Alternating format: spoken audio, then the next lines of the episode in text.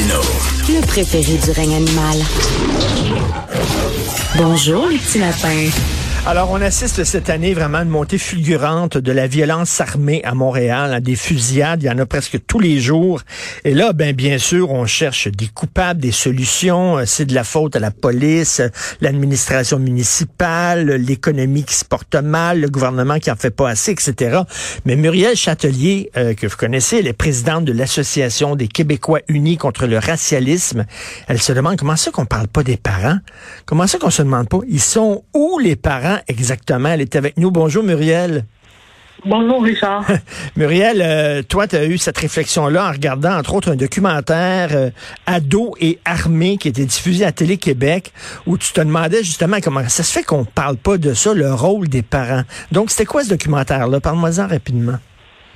Ben, le documentaire, c'est ça, il voulait faire euh, élever le voile un peu sur la violence armée.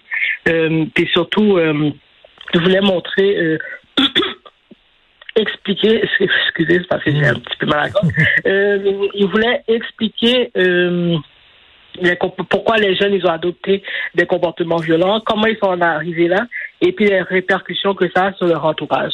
Donc, euh, à ma grande surprise, j'ai regardé le documentaire, puis vers les 45 minutes, j'étais comme, mais voyons, est-ce qu'à un moment, on va parler des parents? Parce que c'est, on, aborde les parents d'une seule façon.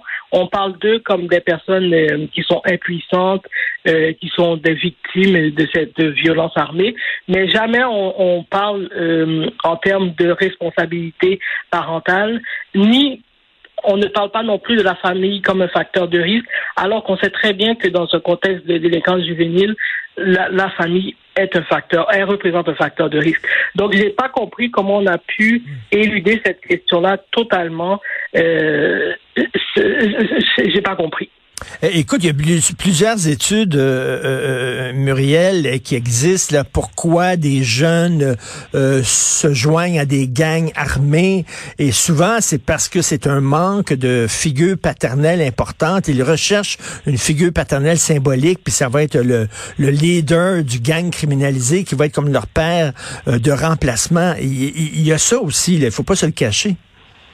Oui, il y a ça aussi. Je pense que ces études-là se sont faites surtout aux États-Unis.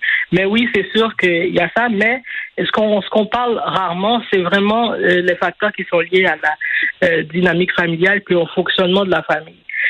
Ça, c'est ça. On parle pas de la supervision déficiente. On parle pas du manque de discipline. On parle pas non plus de la criminalité des parents ou bien des frères et sœurs, ni des conflits familiaux, alors que c'est des facteurs extrêmement important et puis c'est même des éléments déterminants quand on analyse euh, la situation. Donc euh, ça, ça me dépasse un peu qu'on ait passé ça sur silence totalement dans un documentaire qui faisait une réflexion puis amener une compréhension d'un phénomène qui ben, devient de plus en plus grave. Ben c'est ça, parce que ça commence à la maison, là, euh, de, de faire en sorte que tes enfants respectent la loi. C'est bien beau, plus de policiers, puis c'est bien beau, bon, euh, des, des, organismes euh, de charité, etc., communautaires, mais ça commence d'abord et avant tout à la maison, Muriel. Exactement, c'est ça. Puis dans le documentaire, on parle surtout des organismes qui vont venir en aide à ces jeunes mais jamais on parle de la responsabilité parentale. C'est-à-dire, on parlait de jeunes de 13, 14 ans. À ce stade-ci, ils sont sous la responsabilité de leurs parents. Donc, je comprends pas pourquoi est-ce qu'on n'a pas abordé ce point essentiel. C'est quoi? On voulait pas blâmer les parents, on voulait pas rendre les parents responsables des actions de leurs enfants, c'est ça?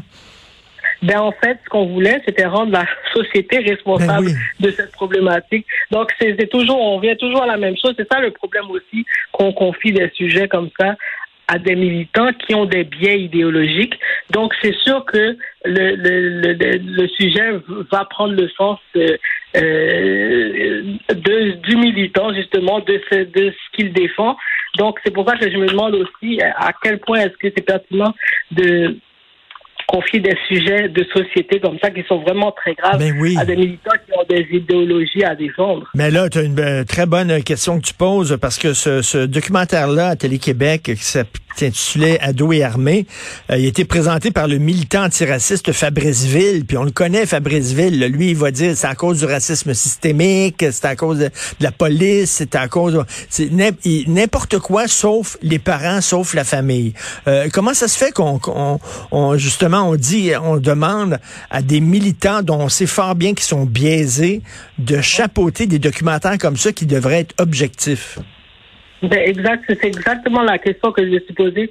Et puis tout le monde qui connaît euh, Fabrice Ville avait déjà une idée de ce que Ben ce oui. qu'allait être ce documentaire. Puis personne s'est trompé. On s'y attendait qu'il allait mettre la faute sur la société. On s'y attendait qu'il allait parler euh, des opprimés, des, des oppresseurs, des opprimés, des hommes blancs. Euh, on s'y attendait. Donc il n'y a aucune surprise de ce côté-là.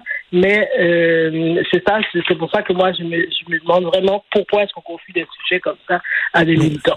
À, à la limite, là, ce genre d'approche-là, je trouve ça quasiment raciste et condescendant vis-à-vis les Noirs. C'est-à-dire, ils sont pas capables d'élever leurs enfants. S'il y a des problèmes dans leur famille, c'est tout le temps à cause des Blancs, c'est toujours à cause de la société, puis tout ça. Voyons donc, euh, la, la- la- la très grande majorité des gens euh, à Montréal-Nord sont capables d'élever leurs enfants, puis tout ça, je trouve, c'est comme de dire, de tout le temps les rendre victimes, c'est pas un service à rendre. Non, mais c'est ça. C'est en fait, ces gens-là sont toujours victimes des circonstances. Ils n'ont jamais Oui. de responsabilité dans ce qui se passe. Et ça, c'est un discours qu'on qu'on entend de plus en plus euh, de ces dernières années, qu'on a entendu de plus en plus. Et c'est un discours auquel il faut mettre fin parce que ben, c'est une forme effectivement de racisme de dire que la personne est incapable de se prendre en main, qu'elle est victime des circonstances. Je- on dit ça pour personne d'autre, sauf les personnes euh, racisées, autochtones, mais toutes les autres personnes sont responsables d'elles-mêmes, sauf euh, sauf les minorités. Mais oui, et les familles noires là, qui vivent à Montréal-Nord, puis qui élèvent leurs enfants, puis qui ont peur, qui sont terrorisés par les gangs de rue, puis tout ça, euh, euh, je veux dire, eux autres, euh, ce discours-là, là, ah, les, ce discours victimaire-là, ils embarquent pas là-dedans, là. Ben, non, ils n'embarquent pas. Puis euh, moi, tu sais, j'ai grandi à Saint-Michel, j'ai vécu là jusqu'en 2012, et je suis partie de là en 2000 parce que en 2011, il y a eu un meurtre euh, juste à côté du parc où ma fille s'en allait. Ah ouais. Et puis, euh, oui, puis euh, c'était en plein jour. Euh, c'était un jeune qui avait été assassiné. Puis elle, c'est ça, elle s'en allait au parc avec ses cousins et son oncle. Et puis ils ont été arrêtés par un ruban jaune parce qu'il y a un ordre qui venait d'être commis en plein jour. Donc euh, nous qui, qui avons vécu dans ces quartiers, je vis plus dans le quartier des Michel, mais notre maison familiale est toujours là. Mais nous, on n'adhère absolument pas à ce genre de discours. Et donc, euh, c'est ça. Donc, ça montre à quel point ce documentaire-là était totalement biaisé. On le dit, le piloté par le militant antiraciste Fabrice Ville. Euh, ça s'intitulait euh, Ados et armés.